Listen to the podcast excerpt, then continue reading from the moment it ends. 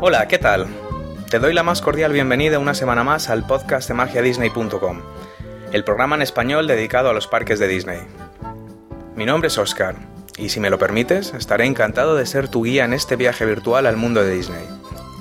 Puedes unirte a los 10.000 fans que ya nos siguen en Facebook a través de la dirección www.facebook.com barra disneyadictos o enviarnos tus preguntas, comentarios y sugerencias a través del formulario de contacto que encontrarás en el blog disneyhispana.blogspot.com. Tampoco olvides registrarte en nuestro foro magiadisney.com para hablar sobre los parques de Disney con otros fans como tú. Hoy, en nuestro sexto episodio, estoy yo solo aquí en el estudio, así que aprovecharé para continuar con las guías de los parques que comenzamos hace algunos programas. Haremos una visita virtual a la sección de Future World de Epcot el segundo parque construido por Disney en Orlando, repasando las principales atracciones de este lugar dedicado a la, innovación, a la tecnología y al futuro. Tengo aquí preparado mi mapa de Epcot, así que ahora relájate y ponte cómodo, porque el show de magiadisney.com está a punto de comenzar.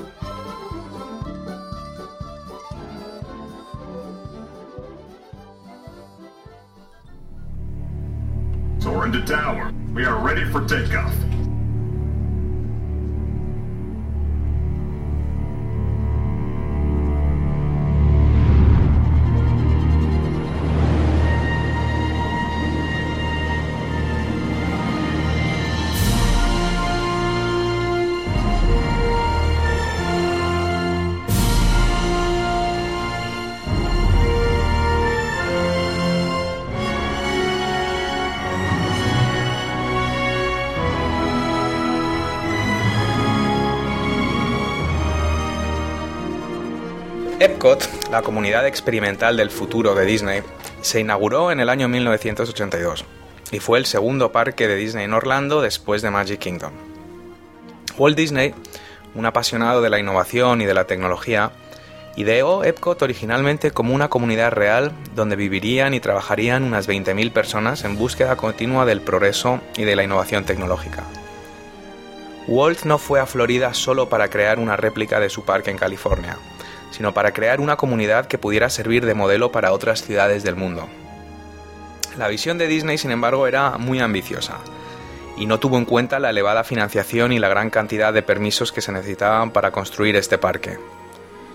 Como sucedía en tantas otras ocasiones, eh, Walt era el visionario y su hermano Roy era el que luego tenía que, aterrizar esos planes o esos sueños para, para, ver cómo se obtenía financiación y a veces era francamente complicado. ¿no? Probablemente Epcot, de hecho, fue el último gran sueño de Walt Disney, que murió antes de que comenzara la construcción del parque, así que la compañía decidió cambiar los planes originales para este parque, desviándose de la idea inicial de ciudad viviente que tenía Walt. Así que el objetivo se convirtió ya no en una ciudad viviente real donde la gente podía vivir, trabajar, estudiar, etc., sino en un lugar donde se pudiera mostrar a los visitantes los últimos avances científicos y tecnológicos diseñados por las empresas más punteras de los Estados Unidos y del resto del mundo. De alguna forma, Walt sí logró su propósito. La propiedad de Disney en Orlando cuenta con su propia red de transportes eficientes, incluyendo sobre todo el monorail, Cuenta también con un ejemplar sistema de recogida de residuos en Magic Kingdom, que los visitantes ni siquiera saben que existe, y numerosas innovaciones arquitectónicas que permiten, por ejemplo, construir una gran ciudad sobre terreno pantanoso como es Florida.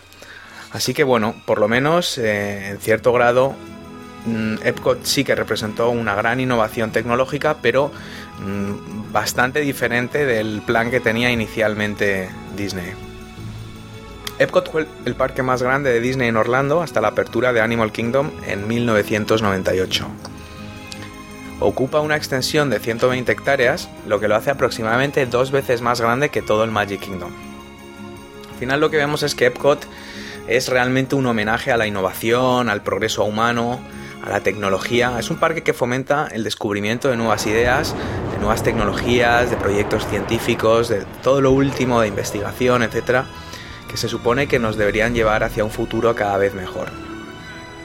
La construcción de Epcot costó mucho más de lo planeado inicialmente. Se estima que entre 800 y 1.400 millones de dólares, que para aquella época era mm, un, un dineral impresionante. El proyecto duró tres años, convirtiéndose en el proyecto arquitectónico más ambicioso de aquella época en todo el mundo. durante la construcción de Epcot no había ningún proyecto eh, arquitectónico en todo el mundo mm, más grande que este. El proyecto, sin embargo, estaba lleno de incertidumbres. Hoy día mm, vemos normal que Animal Kingdom o los Disney Hollywood Studios eh, tengan un, componente educativo o que además de divertirnos pretendan, digamos, eh, enseñar o transmitir algún tipo de, de mensaje, pero en aquella época no se sabía cómo iba a reaccionar la gente a un parque de estas características.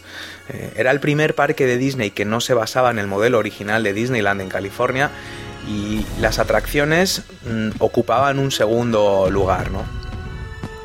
Como peculiaridad, durante muchos años y, por este motivo Epcot se consideró como un parque para adultos. Era muy distinto a todo lo demás y realmente apenas parecía a primera vista un parque de Disney. Los responsables de Epcot tuvieron que trabajar duramente para contrarrestar esta reputación de parque serio.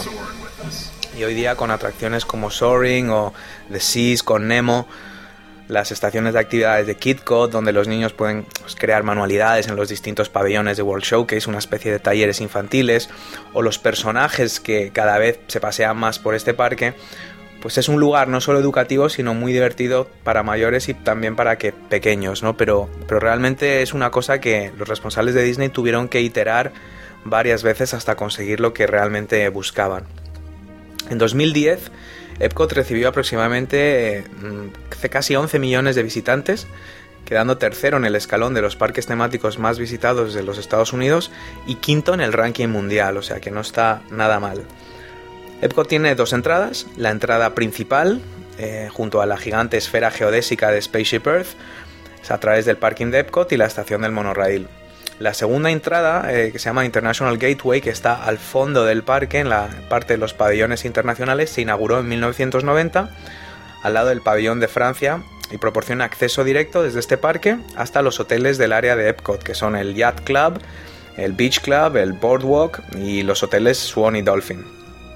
Epcot se divide en dos áreas claramente diferenciadas y muy distintas entre sí, pero que se complementan perfectamente, ¿no? Porque en gran medida las dos tienen el objetivo de enseñar y de acercar al público cosas distintas o desconocidas, ¿no? Por un lado está Future World y por otro lado World Showcase. En el programa de hoy, como hemos comentado al principio, vamos a hacer una visita virtual a Future World y vamos a dejar los distintos pabellones internacionales de World Showcase para otro episodio porque realmente eh, solo la parte esta de Epcot ya da bastante que comentar. Future World, el mundo del, futuro, gira en torno a la energía, las telecomunicaciones, el medio ambiente, la imaginación, la exploración espacial y la innovación en general. Mm, vamos a hacer ahora un repaso por las principales atracciones que podemos encontrar en Future World.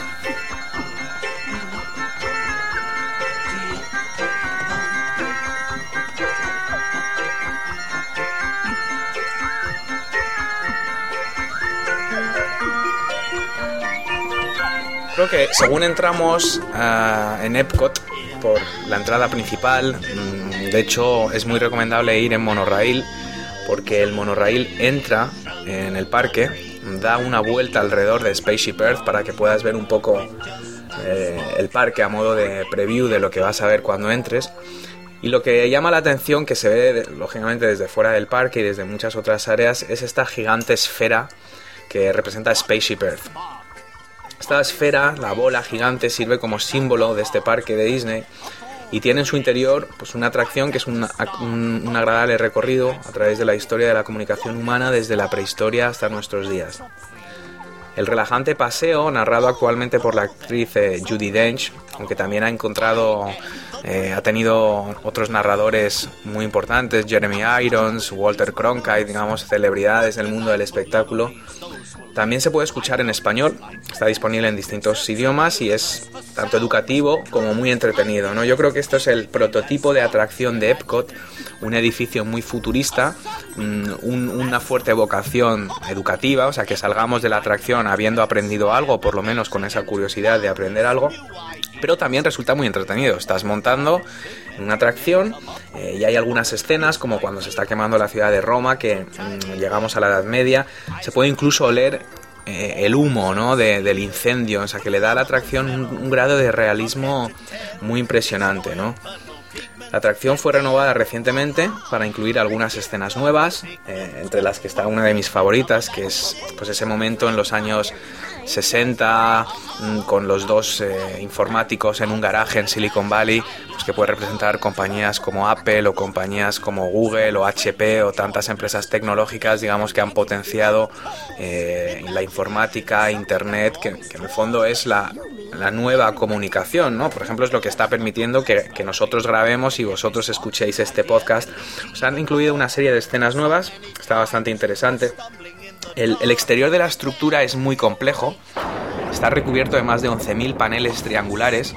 Se estudió cuidadosamente cómo se tenía que construir la bola, que si te fijas está ligeramente elevada, mm, para que, para que el aire pasara por debajo y no tumbara la, bola, ¿no? Recordad que en Florida hay muchos huracanes, muchos ciclones, entonces eh, la esfera se elevó del suelo con unas patas gigantes para que pues, hubiera un espacio hueco por debajo y cuando hay vientos fuertes, pues que no se, que no se volara todo, ¿no?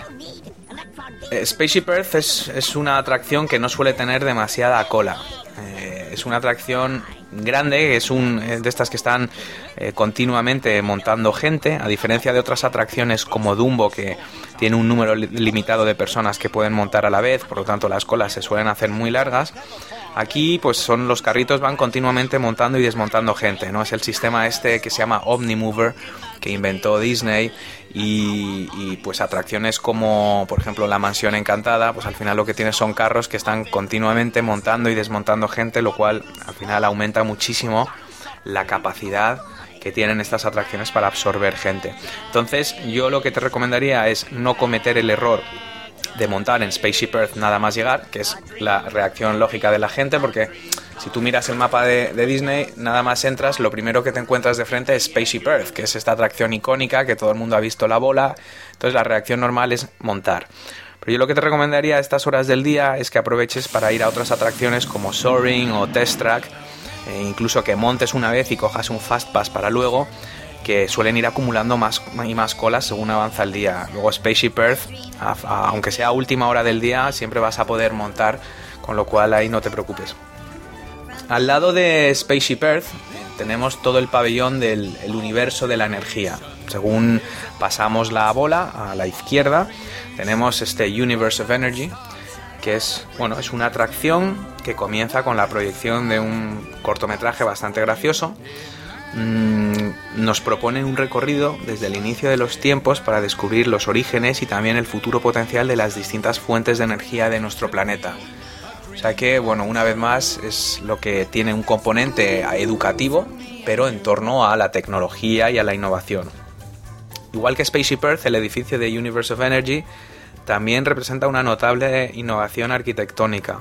El exterior del edificio, si te fijas, está recubierto de 80.000 placas fotovoltaicas que llegan a generar hasta el 15% de la energía necesaria para el funcionamiento de esta atracción, que es algo bastante, bastante admirable, ¿no?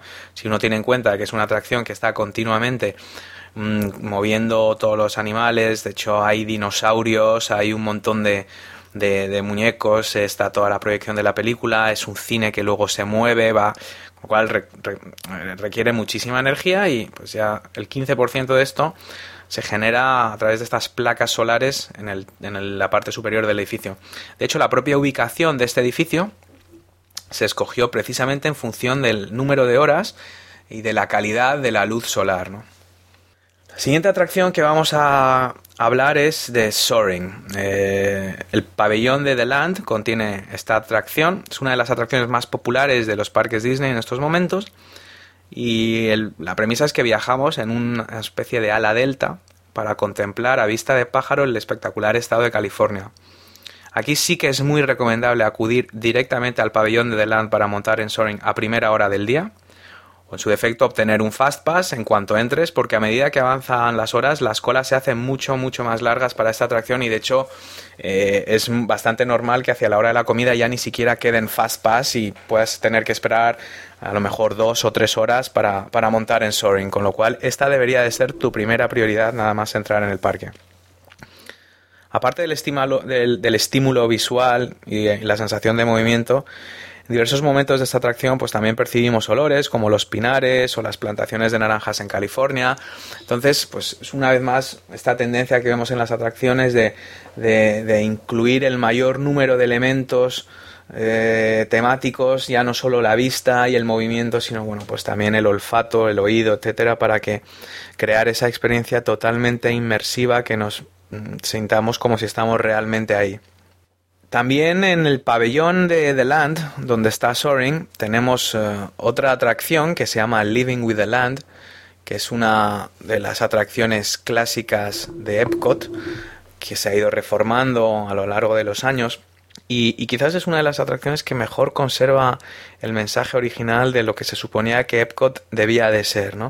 Porque hasta ahora lo que hemos visto, eh, sobre todo en Universe of Energy y Spaceship Earth, sí que hemos visto ese componente educativo y ese componente más lúdico, más de atracción, mm, pero no tiene nada que ver con esa idea inicial de Walt de crear una ciudad viviente de verdad donde la gente pudiera vivir, etcétera, ¿no? Eh, en ese mundo Spaceship Earth y Universe of Energy no tendrían demasiado sentido porque en el fondo son atracciones, atracciones con un componente educativo, pero no dejan de ser atracciones de, relativamente poco valor práctico en esa ciudad del futuro que, que imaginaba Walt.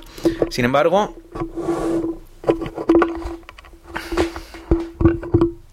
sin embargo, Living with the Land mm, al final conserva ese mensaje original porque lo que vemos es, bueno, un tranquilo paseo en barco por un gran invernadero donde nos van explicando los últimos avances en temas de horticultura, ingeniería agrónoma, agricultura. Pues la narración nos explica pues, la problemática causada por la escasez de recursos humanos, eh, de, por la escasez de recursos naturales, y nos enseña diferentes técnicas que se están utilizando en el mundo para obtener fuentes de alimentación natural de forma sostenible, sin ir esquilmando estos recursos naturales. Entonces, como curiosidad, muchas de las verduras que se sirven en los restaurantes de Epcot cada día son cultivadas en este pabellón de The Land utilizando este tipo de técnicas innovadoras. Y esto es donde, donde tiene relación con la visión inicial de Walt de ciudad viviente esto sería un poco, digamos, la, granja ecológica o la fuente de, de, comida, de vegetales, de verduras, etcétera, de esta ciudad viviente del futuro, pues utilizando las últimas técnicas para sacar el mayor rendimiento sin, eh, sin quemar todos estos recursos. Luego tenemos The Seas with Nemo and Friends. Mm, es una atracción basada en la película de Buscando a Nemo, donde desciendes al mundo submarino eh, de Nemo y sus amigos en una divertida aventura bajo el mar. La acción se centra alrededor de miles de peces reales, tiburones, tortugas marinas, hay delfines, que, combinan, eh, que conviven con los personajes de Buscando a Nemo. La verdad es que es bastante impresionante cómo han logrado proyectar personajes animados eh, como hologramas en el interior de los acuarios reales, con lo cual lo que hace es que mezcla los peces y los animales que están ahí nadando en el acuario con proyecciones de, Nemo que parece totalmente real. Yo creo que es una maravilla, es muy relajante y, es bastante interesante ver cómo han conseguido esta mezcla de, de animales, de criaturas reales y criaturas animadas. También es muy interesante cómo está hecho la, la entrada del pabellón, vas bajando por una rampa y si te fijas, miras hacia arriba, mm, vas a ver un muelle, vas a ver como si el agua estuviera encima de ti, un poco la sensación que nos estamos eh, adentrando, nos estamos introduciendo en el fondo del mar. Aunque la atracción de Nemo es relativamente nueva, el acuario donde, donde está la atracción, que está en el pabellón de, The Living Seas, no lo es. De hecho, es una de las atracciones eh, iniciales de Epcot. Antes era The Living Seas y, era totalmente distinto, ¿no? Eh, el acuario de The Living Seas, para que, para que veas el, el volumen, tiene un diámetro superior al de Spaceship Earth. y una capacidad para 5,7 millones de galones de agua, que son aproximadamente 21 millones de litros. Cuando se construyó en 1986 era el acuario más grande del mundo. Entonces ahí Living Seas sí que era ligeramente distinto, estaba el acuario más convencional, luego había una atracción, me supone que bueno, pues viajabas al fondo del mar y una serie de, cosas. ¿no? El acuario sirve de hogar hoy día para más de 3.000 criaturas marinas de unas 200 especies, incluyendo tiburones, rayas, delfines, tortugas marinas y mucho más.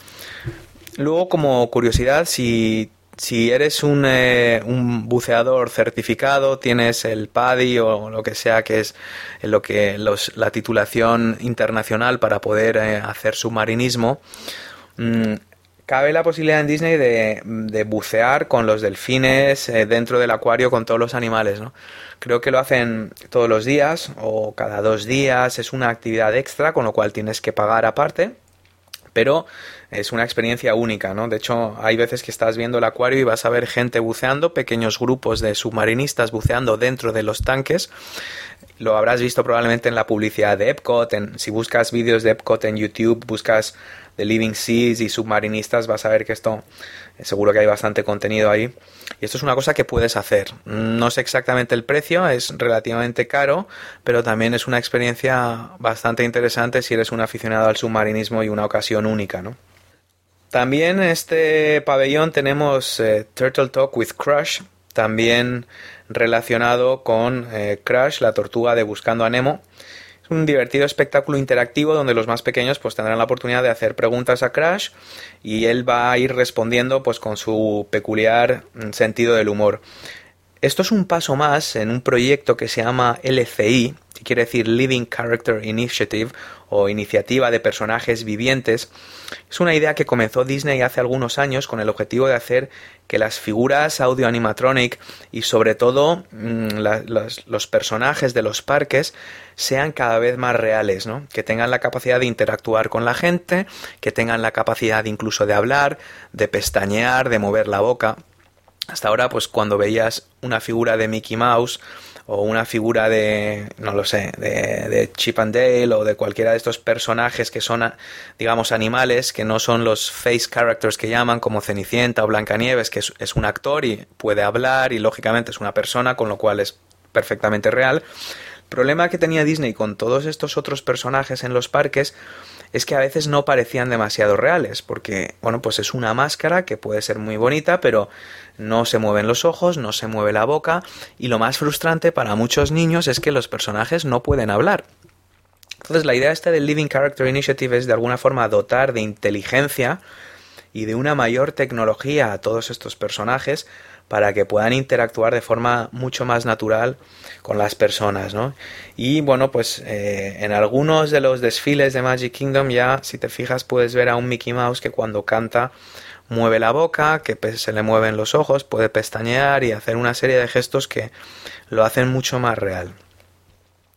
Vamos a seguir por nuestro paseo eh, de Epcot y vamos a Journey into Imagination with Figment, que también es una atracción que ha ido iterando a lo largo de los años, se cerró durante un tiempo, luego se volvió a, inaugurar con una versión diferente, digamos, eh, conservando la música original. Al final esta atracción lo que nos plantea es la pregunta de qué es la imaginación, en qué consiste, cómo se alimenta. Y bueno, es un paseo divertido porque la imaginación al final es una cosa intangible, es una cosa difícil de expresar, qué es lo que es. Una atracción bastante interesante eh, los personajes son muy divertidos y entonces intentan dar respuesta a esta pregunta y a otras muchas preguntas relacionadas con la creatividad, la innovación, la imaginación. Es una atracción que está un poco escondida, está un poco fuera del camino principal de, Epcot, hay que desviarse un poquito para, llegar. Y entre esto y que no sé por qué es una atracción poco popular, suele haber poca gente. Entonces es una atracción perfecta para esos momentos del día en los que es que hay mucha gente en el parque, que las principales atracciones están tienen horas de cola y necesitas un descanso, pues es una atracción muy agradable que te puedes sentar, te hace un recorrido divertido y al final de la atracción hay una pues uno de estos parques interactivos similar a lo que ya hablamos en, en el capítulo de Hollywood Studios para que jueguen los niños, pero con componentes eh, interactivos. Pues creo que hay un piano de estos en el suelo eh, con, luz, con sensores que según va saltando va, sonando. Bueno, son digamos juegos innovadores para, para, los niños. Es una atracción interesante y el post-show este, la parte del final del show que también es bastante entretenida. Llegamos a Test Track. Eh, Test Track es una de las atracciones también más populares ahora, junto con Soaring. Probablemente sea la atracción que más colas tiene. Eh, es la atracción más rápida de cualquier parque Disney del mundo, incluyendo Space Mountain o Rock and Roller Coaster en los Disney Hollywood Studios. Si alguna vez has soñado con ser piloto de pruebas de automóviles, aquí puedes experimentar lo que se siente. Por algún motivo esta atracción tiende a averiarse con mucha frecuencia, mm, por lo que habitualmente hay muchas colas, aparte de que la atracción es muy popular en sí, incluso en temporada baja, pues esto genera muchas más colas porque parece que la atracción se está averiando continuamente. Al final la idea es que tú eh, estás en una fábrica de, automóviles, mm, me parece que está patrocinado por General Motors, entonces tu misión, entre comillas, es eh, eh, participar en el proceso de prueba de los coches, hacer los distintos tests que hacen de resistencia, de, pues de resistencia en las curvas, de frenado, de temperatura, de amortiguación. Entonces, bueno, vas a través de un recorrido con distintas pruebas y luego al final, pues el coche empieza a dar vueltas a toda velocidad a un circuito y es bastante impresionante. Cada coche tiene 250 caballos de potencia, que es más de lo que tienen muchos coches de calle eh, hoy día. Y cada uno de los vehículos lleva tres ordenadores a bordo para controlar toda la simulación, eh, con una capacidad de proceso por cada coche superior a lo que se puede encontrar en un transbordador de la NASA. Con lo cual, lo que se busca es una, una, simulación muy real de realmente lo que se siente en estos vehículos de prueba antes de que, de que salgan de la fábrica, todas las pruebas que, que, pasan estos coches, pero también, lógicamente, pues esta, esta tecnología mm, es delicada y hace que frecuentemente se puedan romper creando los, los correspondientes retrasos. Llegamos a Mission Space.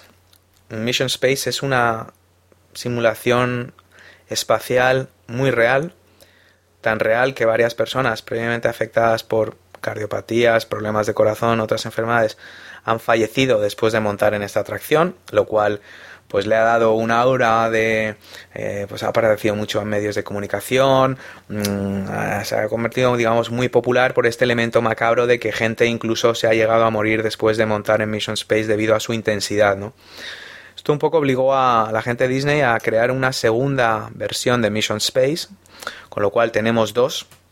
Tenemos la versión más agresiva, que es la original, y otra más suave. Entonces, si tienes problemas de corazón o claustrofobia o problemas de presión arterial, vértigo o cualquier otra cosa, puedes disfrutar de la aventura de Mission Space, que en el fondo es un simulador eh, de estos de la NASA, como digamos lo que se siente al viajar al espacio. Mm, y, bueno, puedes, puedes disfrutar de esa experiencia sin exponerte a que te dé algo ahí y acabes en el hospital. Con lo cual, mm, es una atracción eh, que tiene un vídeo también preparatorio, es un simulador donde cada miembro del equipo tiene una tarea, uno es el comandante, otro es el navegador, otro es el piloto, eh, y, y mm, creo que es algo así como que tienes que llevar una nave espacial y aterrizarla en Marte y es muy real, es un simulador parecido a la tecnología que se utiliza en Star Tours, pero mucho más agresiva.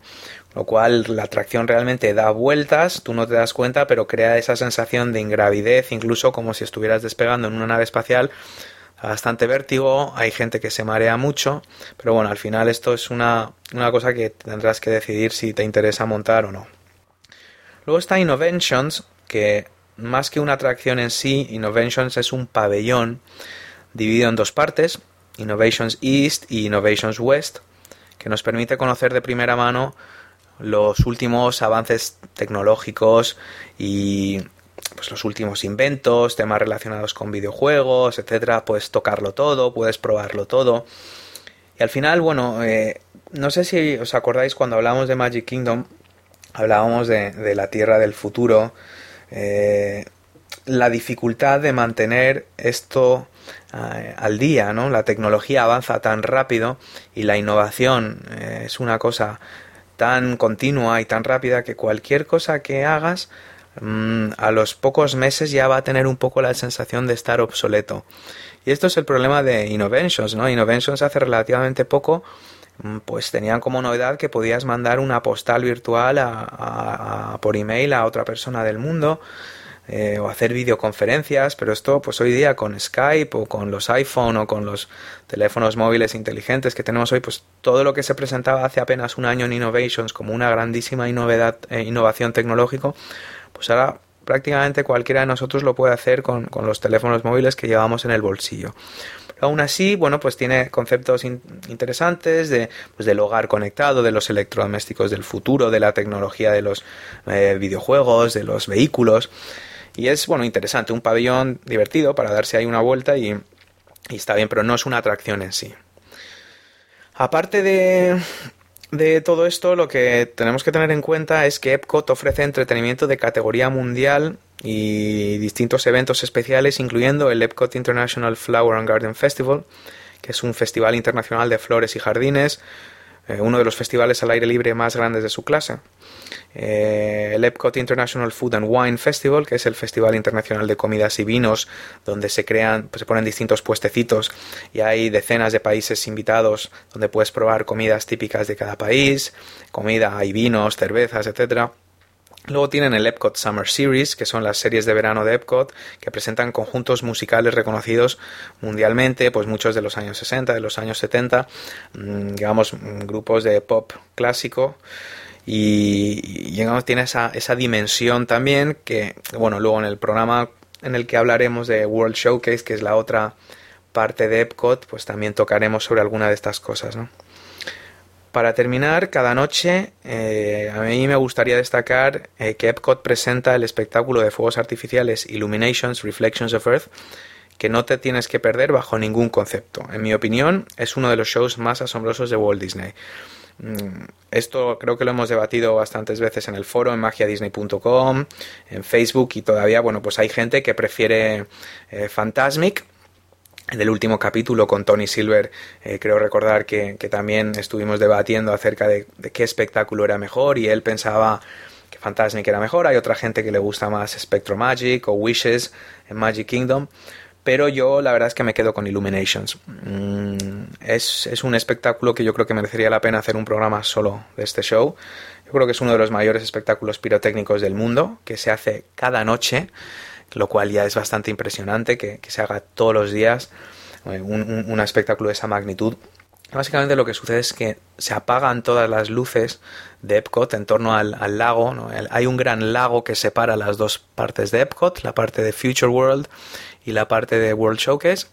Y ese lagún, eh, pues todas las luces que hay alrededor se apagan y, el, el, espectáculo de fuegos artificiales sucede en torno al lago. Y bueno, luego poco a poco se van iluminando todos los pabellones. Eh, hay una música espectacular, muy emocionante. Y yo, vamos, no sé si es mejor que Fantasmic o mejor que Wishes o peor. Eh, yo creo que al final eso es un tema muy personal, pero lo que sin duda alguna no te pierdas Illuminations para terminar tu día en Epcot. Bueno, pues aquí concluye el sexto episodio de nuestro show. Esperamos que os haya gustado este viaje virtual a Future World, la parte de Epcot dedicada a la ciencia, la tecnología, la innovación y bueno, un parque francamente interesante y muy recomendable. Queremos agradecer muy especialmente a los oyentes que hayan valorado y comentado nuestro programa en iTunes. Si disfrutas del programa, por favor déjanos una valoración en iTunes. Solo te llevará unos minutos y nos ayudará mucho a dar a conocer el podcast a más gente. Recuerda también que puedes unirte a los 10.000 fans que ya nos siguen en Facebook a través de la dirección www.facebook.com barra disneyadictos o hacernos llegar tus preguntas, comentarios y sugerencias a través del nuevo formulario de contacto que encontrarás en el blog disneyhispana.blogspot.com. Verás que ahí hay una sección de, contacto y hemos incorporado pues un formulario para que te resulte muy fácil enviarnos tus comentarios, sugerencias, preguntas, temas que te gustaría que tratáramos en el programa, etcétera. Tampoco olvides registrarte en nuestro foro magiadisney.com. Realmente lo hemos creado para que puedas hablar sobre los parques de Disney con otros fans como tú. Y como dijo Walt Disney, y con esta frase nos despedimos hasta el programa siguiente, todos nuestros sueños pueden convertirse en realidad si tenemos el coraje de perseguirlos.